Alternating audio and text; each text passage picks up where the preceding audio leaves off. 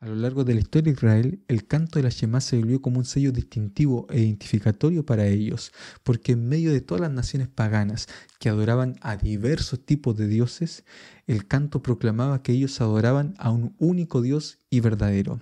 Nosotros los adventistas del séptimo día también tenemos un sello distintivo, y es el mensaje de los tres ángeles que proclaman el Evangelio eterno y también nos demuestran que nosotros somos un pueblo con una misión especial para proclamarlo a todo el mundo.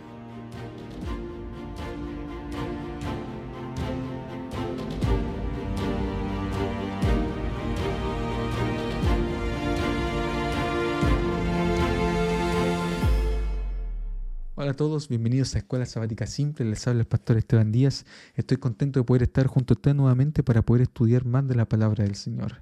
El tema de esta semana que estamos estudiando se, se titula El Evangelio Eterno y está en el corazón del mensaje de los tres ángeles. El versículo para, para, memorizar se encuentra en Apocalipsis capítulo 14, versículo 6, donde dice, entonces vi volar a otro ángel en el cielo con el Evangelio eterno para predicarlo a los habitantes en la tierra, a toda nación, tribu, lengua y pueblo. Pero antes de poder repasar e ir directamente a la lección, vamos a tener una palabra de oración. Bendito Padre Celestial, te damos la gracia porque podemos estudiar juntos tu palabra. Y al abrir la Biblia, queremos rogar que tu bendición esté en medio nuestro, que tú nos puedas ayudar a comprender el mensaje que tú tienes para nuestra vida. Señor, inspíranos para que podamos cumplir con tu misión. Ayúdanos, Señor, a salir de nosotros mismos para que vayamos a proclamar este mensaje tan precioso que, que tenemos como pueblo. Bendice, Señor, a aquellos que quizás no lo están pasando tan bien, han pasado por diversas dificultades. Señor, tú lo sabes. Y ayúdanos, Señor, para que podamos terminar tu obra y tú puedas volver pronto. Te pedimos tu bendición en el nombre de Jesús. Amén. La verdad es que me gustó bastante la lección de esta semana porque nos inspira para poder cumplir con el propósito para el cual nosotros fuimos llamados como pueblo de Dios en este tiempo del fin. Y, es algo impresionante, o sea, me encantó cómo el autor llevó a cabo la lección y nos va explicando, porque la divide en dos secciones. En primer lugar, vamos a tratar de explicar qué es el Evangelio eterno, a qué nos referimos con ese Evangelio, qué, tiene de por sí. Vamos a profundizar un poco en lo que es el Evangelio en sí y después vamos a ver por qué nosotros como pueblo tenemos que proclamar este mensaje a todas las personas y lo que implica el hecho de que nosotros seamos llamados a proclamar este mensaje. O sea, es profundo el estudio de esta semana. Entonces vamos a partir con respecto a la esperanza, con respecto al Evangelio. Entonces vamos a partir por lo primero. Apocalipsis capítulo 1, versículo 1 al 3 nos dice eh, el mensaje central de todo el libro de Apocalipsis. Y nos dice lo siguiente, eh, la revelación de Jesucristo que Dios le dio para manifestar a su siervo las cosas que deben suceder pronto. Le declaró enviándola por medio de su ángel a su siervo Juan, el cual ha dado testimonio de la palabra de Dios, del testimonio de Jesucristo y de todas las cosas que ha visto. Bienaventurado el que lee y los que oyen la palabra de esta profecía y guardan las cosas en ella escritas porque el tiempo está cerca. Entonces vamos a partir por lo primero. Apocalipsis es la revelación de Jesucristo. Es decir, el tema central de todo el libro de Apocalipsis y el tema central del mensaje de los tres ángeles es Jesús. Jesús es la verdad presente. Y donde está Jesús, allí está la verdad. Y allí tenemos que ir a buscar la verdad. Entonces, Apocalipsis nos muestra que Jesús se quiere revelar al mundo entero. Y tiene un mensaje que lo envió por medio de su ángel a su profeta Juan, y son bienaventurados los que leen la palabra de esta profecía. ¿Por qué? Son bienaventurados porque se van a encontrar con Jesús. Es decir, por eso son felices, son dichosos, porque si nos encontramos con Jesús, entonces accedemos a la salvación. Pero no siempre fue así eh, e, en la iglesia adventista. O sea, no siempre se, siempre se entendió que Jesús era el centro, pero no siempre se enfatizó este centro. Es decir, hubo un tiempo en que cuando nosotros estudiábamos el Apocalipsis y enseñábamos el Apocalipsis y los pastores predicaban acerca del Apocalipsis, siempre enfatizaban las bestias. Entonces enfatizaban el fin del mundo, tenían un mensaje más punitivo acerca del juicio de Dios, entonces eh, proclamaban cierto el temor ¿no? Y, no proclamaban eh, el mensaje central que era Jesucristo, entonces se olvidaban de esto. George Knight tiene un libro que se llama La castración del aventismo o la neutralización del aventismo, donde habla acerca de este punto, donde nosotros como adventistas a través de la historia tuvimos una predicación con un énfasis zoológico. es decir, eh, un énfasis eh, en las bestias un énfasis eh, en qué significaba cada aspecto de la bestia, un énfasis cierto en cada aspecto del santuario. Entonces tratamos de encontrarle sentido y tratamos de dar una explicación de cada una de las partes del santuario y de cada una de las partes de las bestias y nos olvidamos del foco central que era Jesucristo. Entonces eso nos pasó como adventistas. Hablábamos acerca de las imágenes extrañas, hablábamos acerca de las bestias, pero olvidamos el centro que es Jesucristo y que Cristo quiere revelarse a su pueblo. Entonces, cuando nosotros hablamos del mensaje de los tres ángeles, tenemos que tener en consideración esto, que hablamos de un mensaje de esperanza, que hablamos acerca de Jesucristo, que Él es el foco central. Entonces, cuando nosotros vamos al Evangelio eterno, ¿a qué nos referimos con ese Evangelio eterno? Bueno, la misma palabra de Dios nos da la respuesta de qué es lo que es el Evangelio eterno. Por ejemplo, si nosotros nos vamos a 1 Corintios capítulo 15, versículo 1 al 4, ya se nos revela un aspecto de este Evangelio. Y nos dice así, lo siguiente. El apóstol Pablo dice, además os declaro, hermanos, el Evangelio que os he predicado, el cual también recibisteis, en el cual también perseveráis. Entonces, Pablo está diciendo, bueno, aquí está el Evangelio que les prediqué, el que ustedes recibieron, ¿cuál es? Por el cual asimismo, si retenéis la palabra que os he predicado, sois salvos. Es decir, si ustedes retienen el Evangelio, esta predicación que recibieron, alcanzan la salvación. Si no creísteis en vanos. Entonces dice así, primeramente os he enseñado lo que asimismo recibí, que Cristo murió por nuestros pecados conforme a las escrituras. Primer aspecto del el mensaje central del Evangelio eterno. Cristo murió por nuestros pecados conforme a las escrituras. Segundo, que fue sepultado, que resucitó al tercer día conforme a las escrituras. Cristo murió, pero también resucitó. Y no solamente eso, dice que fue sepultado, que resucitó al tercer día y que apareció a Cefas y después a los doce y después hasta se le apareció al apóstol Pablo. Es decir, fue se le apareció a varios para que ellos fueran y dieran testimonio acerca del Cristo resucitado. Entonces, Romanos capítulo 3, versículo 24 al 26 y Romanos capítulo 5, versículo 6 al 8 enfatizan este punto central de por qué murió Cristo. Y a este es el Evangelio. Entonces vamos a repasarlo brevemente, donde nos dice lo siguiente, versículo 24-25. Dice, y son justificados gratuitamente por su gracia mediante la redención que es en Cristo Jesús, a quien Dios puso como propiciación por medio de la fe en su sangre para manifestar su justicia a causa de haber pasado por alto en su paciencia los pecados pasados. Es decir, Cristo vino y nosotros fuimos justificados a través de su muerte y su resurrección para que para que cierto nosotros fuésemos propicios a Dios. Entonces, ¿qué quiere decir esto de propiciación? Porque hace referencia al propiciatorio, que era la tapa del arca del santuario celestial. ¿eh? Entonces, cuando nosotros hablamos de propiciación, la palabra en griego es ilasterión, que trata de alguna manera de aplacar la justicia de Dios. La ley requería la muerte, porque la paga del pecado es muerte, y por lo tanto, como el ser humano no pudo, no, no, no pagó el pecado, no pagó, ¿cierto?, con su muerte, sino que fue Cristo quien tomó nuestro lugar y por lo tanto murió la muerte que nosotros merecíamos, que era la muerte eterna. La Biblia nos habla de la segunda muerte y por eso, ¿cierto?, nosotros fuimos salvados y rescatados.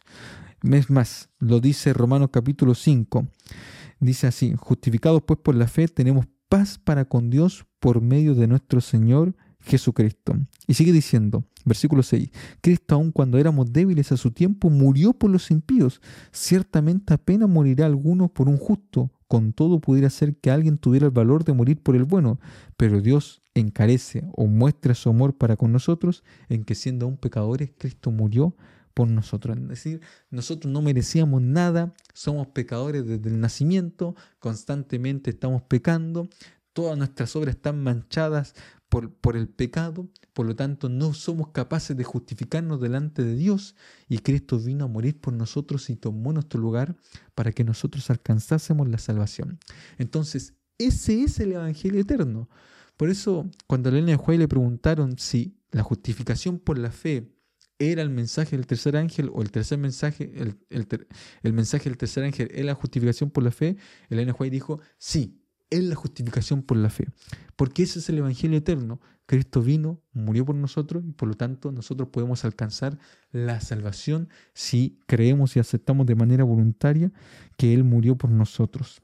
Entonces, todos nosotros podemos ser salvos en Cristo Jesús y esa es la buena noticia. Ese es el Evangelio eterno. Y a todo esto es eterno porque Dios lo entregó desde antes de la fundación del mundo, porque cuando Cristo nos entregó libertad, de alguna manera también se arregó. Cristo nos dio libertad a cada uno de nosotros al ser creados, porque justamente el amor funciona no de forma obligatoria, no de manera mecánica, no somos robots, sino que se da de forma libre y voluntaria.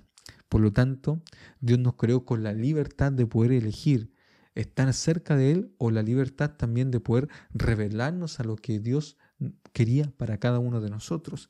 Y como Dios veía esa posibilidad, Él conocía todo, entonces preparó el plan de salvación desde antes de la fundación del mundo para poder morir por nosotros. Este es el misterio de la piedad. Es decir, que Cristo vino a este mundo para tomar nuestro lugar. Y ese es el mensaje que el pueblo proclama y sale, ¿no? Y vi volar por el medio del cielo a otro ángel con el evangelio eterno para proclamarlo a toda nación, tribu, lengua y pueblo. Es decir, a todo el mundo. Todos se tienen que enterar de que Cristo vino a este mundo para morir con, por cada uno de nosotros. Y eso es lo maravilloso, eso es lo lindo de este mensaje y eso es lo que nosotros tenemos que apreciar. Ese es el Evangelio eterno, es una historia de la gracia de Dios como menciona la lección de escuela sabática. Entonces, Cristo viene, ¿cierto? Para que nosotros pudiésemos ser rescatados, para que nosotros pudiésemos ser salvados, para que nuestro nombre estuviera escrito en el libro de la vida porque hay algunos que no quieren que su nombre esté escrito en el libro de la vida y por lo tanto no se quieren salvar. Entonces, miren lo que dice la lección de escuela sabática. El mensaje de los tres ángeles es una historia de gracia, es la historia del amor inmensurable de un Salvador, una historia de Jesús que nos ama tanto que prefirió experimentar el, mis, el mismísimo infierno a que uno de nosotros se perdiera. Es la historia de un amor infinito, ilimitado, insondable, incomprensible, eterno. Entonces, cuando se habla del Evangelio eterno, se habla del pasado, del presente y también del futuro, de todas las decisiones de las personas que van a querer salvarse con Jesús. Entonces, Jesús quiere una lealtad no forzada, sino nacida de ese amor voluntario por lo que Él hizo por cada uno de nosotros. Y ahora esto es importante porque si Cristo planeó desde la fundación del mundo, desde antes, que nosotros pudiésemos acceder a la salvación y, vino a morir por nosotros, nos hace pensar que en realidad ninguno de nosotros es producto del azar. Nadie está aquí en este mundo por casualidad. Nadie está aquí en este mundo por un accidente. Todos nosotros venimos con un propósito y el propósito es que nosotros pudiésemos ser salvos porque Cristo hubiese dado su vida solamente por ti, solamente por mí. Él hubiese dado su vida solamente por uno de nosotros, porque ese es su amor eterno que se quiere manifestar en cada uno de sus hijos. Por eso la historia de la salvación es la historia de la gracia de Dios. La historia de la Biblia es Dios salvando al hombre. Ese es el foco. No las bestias, no el anticristo, no la marca de la bestia. Esos son ciertos aspectos que debemos estudiar para poder conocer qué va a pasar en el tiempo final. Pero el aspecto central, la médula central, es la revelación de Jesucristo. Es el Evangelio eterno, es la gracia de Dios. Entonces, tenemos que sentirnos valiosos porque Dios nos eligió. De repente nosotros no consideramos el valor que, que tenemos. Por eso a veces nos sentimos mal, por eso a veces nos sentimos rechazados, a veces, ¿cierto?, nos damos tan poco valor Puede ser que uno esté pasando, ¿cierto?, por una depresión, esté pasando por un problema grande y, uno se sienta insignificante, uno se sienta abandonado, uno se sienta solo, porque a veces pasamos por situaciones así, a veces esos pensamientos vuelan en nuestra mente y, y alojan en la mente y algunos se le quedan aquí en esta mente, pero yo quiero recordarte hoy de que tú eres muy valioso para el Señor, de que Cristo dio su vida por ti, de que eres lo más precioso y lo más hermoso que Él tiene. Y por lo tanto tienes un valor inmensurable. O sea, Cristo hubiese dado su vida solamente por ti, porque te ama, porque eres lo más valioso que Él tiene. Y la felicidad de Dios no está completa si nosotros no estamos junto a Él. Por eso Él nos vino a salvarnos. porque finalmente, ¿cierto? Él es feliz salvándonos, entregando su vida por cada uno de nosotros. Bueno, ahora, esa es la historia, ¿no? Ese es el mensaje que como pueblo nosotros proclamamos al mundo entero, porque es la buena noticia, e, es lo hermoso, es lo bello, o sea, no tienes por qué temer, no tienes por qué preocuparte, no tienes por qué angustiarte, todo va a pasar. Cristo vino, venció la muerte y Él vino para darte vida eterna. Puede ser que estés pasando por una situación, hayas perdido un ser querido, qué sé yo, no importa. Cristo vino y venció la muerte y por lo tanto, si tú la aceptas y si tus familiares la aceptan y si tus seres queridos la aceptan, entonces van a tener vida eterna en Él. Una buena noticia para cada uno de nosotros. Ahora, esto es para que nosotros lo proclamemos al mundo entero. Vi volar por el medio del cielo a otro ángel con el Evangelio eterno para predicarlo a todos los habitantes de la tierra, a toda nación, tribu, lengua y pueblo, que fue lo mismo que dijo Jesucristo, es decir, acá nosotros tenemos eh, una segunda gran comisión ahora para el pueblo remanente.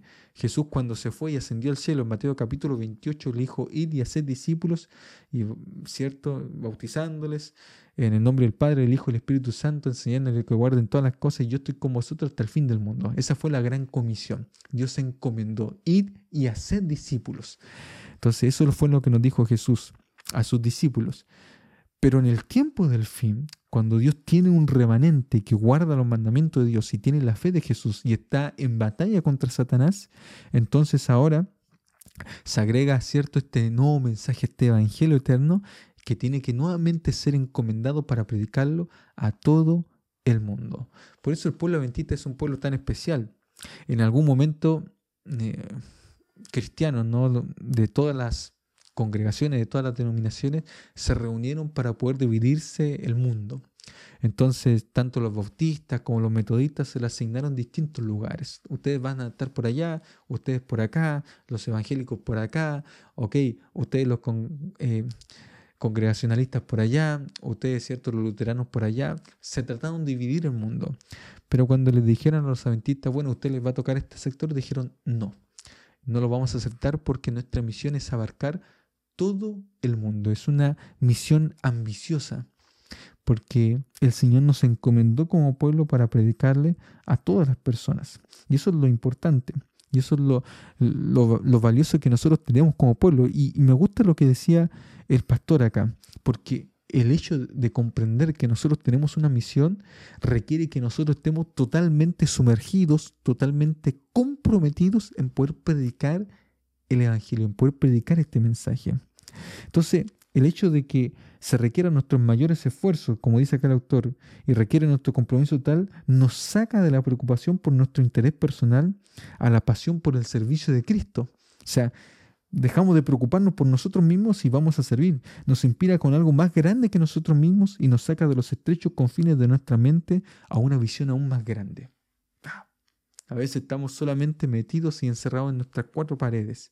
Vamos a la iglesia cómodamente, pero comprender que tenemos una misión global nos hace entender de que somos parte de algo mucho más grande. Y eso es lo grandioso que nos enseña acá el autor de la lección. Entonces, miren lo que dice acá, citando un libro, eh, menciona el autor lo siguiente, eh, un libro de Paul David Tripp. Entonces, él hablaba acerca de la de un análisis de la necesidad psicológica de cada ser humano de ser parte de algo más grande que de sí mismo. Entonces dice acá este autor, los seres humanos fueron creados para ser parte de algo más grande que su propia vida. El pecado hace que reduzcamos nuestra vida al tamaño de el pecado hace que reduzcamos nuestra vida al tamaño de nuestra propia vida. La gracia que recibimos de Cristo es para que es para rescatarnos de los confines claustrofóbicos claustrofóbico de nuestro propio reinito centrado en nosotros mismos y nos libera para vivir para los propósitos eternos y los deleites satisfactorios del reino de Dios.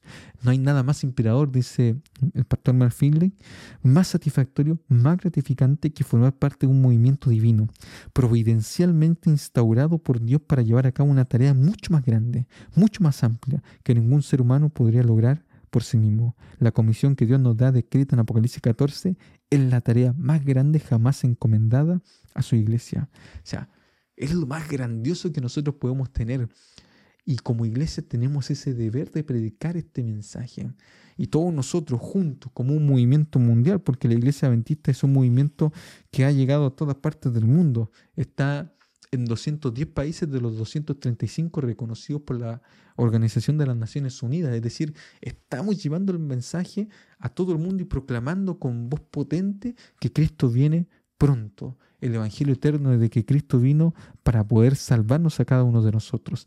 Y la iglesia adventista nace con un propósito misionero, aunque en su inicio le costó comprender, porque después del Chaco de 1844, eh, muchos creían en la teoría de la puerta cerrada. Entonces, ¿qué significaba la teoría de la puerta cerrada?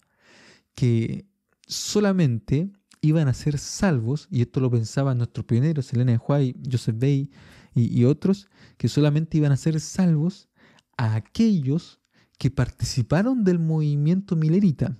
Por lo tanto, en una visión más limitada en un principio con la teoría de la puerta cerrada es que se cerró la puerta de la gracia y solamente tienen que ser salvados con este nuevo mensaje eh, de que Cristo había pasado del lugar santo al lugar santísimo, solamente aquellos que habían participado de este movimiento milerita. Entonces salieron solamente a predicarle a ellos. Y con el tiempo se dieron cuenta de que la misión era mucho más abarcadora, de que había que ir a toda nación, tribu, lengua y pueblo. Que la puerta de la gracia aún siga abierta, porque Cristo está en su última fase de intercesión en el santuario celestial y por lo tanto hay gracia hay tiempo para poder salvarse. Y por lo tanto tenemos que ir y proclamar al mundo entero de que hay tiempo, pero el tiempo es corto, el tiempo es breve. Entonces la iglesia nace con este foco ahora mundial para poder llevar el mensaje del Evangelio a todo el mundo y empezó a enviar misioneros a toda Europa. De hecho, en un principio era muy limitada la visión de la iglesia adventista porque ellos pensaban el evangelio está siendo predicado acá en Estados Unidos a todas las personas porque era un pueblo muy diverso Estados Unidos y venían de Europa, venían de distintos lugares a vivir a Estados Unidos. Pero dijeron, no, ahora tenemos que enviar gente.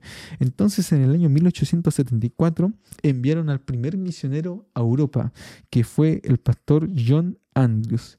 Y John Andrews, que sabía seis idiomas, que sabía todo el Nuevo Testamento de memoria, que sabía grandes porciones del Antiguo Testamento, que era uno de los hombres más capaces que tenía la iglesia, fue enviado como misionero, como el primer misionero a Europa para poder predicar el Evangelio eterno, y él llegó a Europa, llegó a Suiza y empezó con una imprenta, empezó a publicar el periódico y empezó a ver grandes milagros de parte del Señor porque él estaba con Dios. Y a pesar de que antes de viajar se había muerto su esposa en el camino se enfermó su hija, falleció su hija, él estaba totalmente comprometido con este mensaje y con esta misión. A veces uno cuando repasa la historia de los pioneros eh, le hace pensar a uno cómo yo estoy viviendo mi vida, cómo realmente yo estoy viviendo este mensaje al cual yo me uní, al cual yo acepté, ¿no? al cual yo me adherí o desde pequeño que, que me enseñaron. Y le hace reflexionar a uno realmente, es decir, tenemos un mensaje potente que tenemos que proclamar a todas las personas. Y yo soy parte de esto y tengo que hacer mi parte, es decir, tengo que ir y proclamar este mensaje. Y la pregunta es, ¿qué estoy haciendo yo en este momento? Está bien, tengo que disfrutar de la gracia de Dios, tengo que disfrutar del Evangelio eterno, pero también a la vez tengo que comprometerme con la predicación del Evangelio, porque Cristo me está haciendo una invitación a mí. Cristo te está haciendo una invitación a ti para que nos podamos unir y podamos terminar este, esta misión, ¿no? este mensaje, para poder proclamarlo a todas las personas. Entonces es increíble, ¿no? Cuando uno lee Hechos capítulo 1, 8 o Mateo 24, 14, se da cuenta de que será predicado este mensaje para testimonio a todas las naciones, entonces vendrá el fin. Pero todavía falta, ¿no? Van a llegar personas de todos los lugares. Con el tiempo el mensaje impactará a todo el mundo. Eh, es fascinante saber, ¿cierto?, cómo la iglesia ha crecido, pero todavía falta. Falta que tú y yo demos un paso en el cumplimiento de la misión. Me encanta esta cita que está en el conflicto de los siglos, la página 670, que nos recuerda acá eh, la lección de escuela sabática, donde dice lo siguiente, que va a pasar en el tiempo del fin cuando se derrame con poder el Espíritu Santo. Y tenemos que pensar en esto. Si el Espíritu Santo se va a derramar en la vida, es justamente, en la vida de las personas, es justamente para que nosotros podamos cumplir con la misión. El Espíritu Santo tiene una obra de transformación, modela nuestro carácter y nos hace semejante a Cristo. Pero no es solamente una obra de transformación, sino también una obra de misión, es decir, nos hace más misioneros el Espíritu Santo. Entonces, si yo voy a pedir el Espíritu Santo para permanecer igual, es mejor que no pida el Espíritu Santo. Porque lo que va a describir acá el conflicto de los siglos no va a pasar en mi vida si yo en este momento no estoy involucrado con este mensaje y no estoy proclamando este mensaje. miren lo que dice acá la sierva del Señor. Siervo de Dios, con semblantes iluminados y resplandecientes de santa consagración, se apresurarán de lugar en lugar para proclamar el mensaje del cielo, Miles de voces darán la advertencia por toda la tierra. Se realizarán milagros, los enfermos sanarán, signos y prodigios seguirán a los creyentes. Satanás también efectuará sus falsas maravillas hasta el punto de hacer caer fuego del cielo a la vista de los hombres. Es así como los habitantes de la tierra volverán en sí para adoptar una posición. La pregunta es, ¿estamos preparados para este momento? Yo quiero estar preparado para ese momento. Yo quiero recibir el Espíritu Santo en mi vida. Yo quiero terminar la obra. Yo quiero realmente alcanzar la salvación. Ese Evangelio eterno que nos trae gracia, que nos trae salvación, yo quiero que otros también lo alcancen. Mi familia, amigos, seres queridos, ¿no? Y todas las personas que puedan acceder a la gracia de Dios y escuchar este mensaje. Y para que todas las personas puedan acceder, cada uno de nosotros que formamos parte del pueblo de Dios tiene que estar totalmente convencido y comprometido con la predicación del Evangelio. Que Dios te bendiga, que podamos comprometernos cada día en la predicación del Evangelio. Un abrazo grande.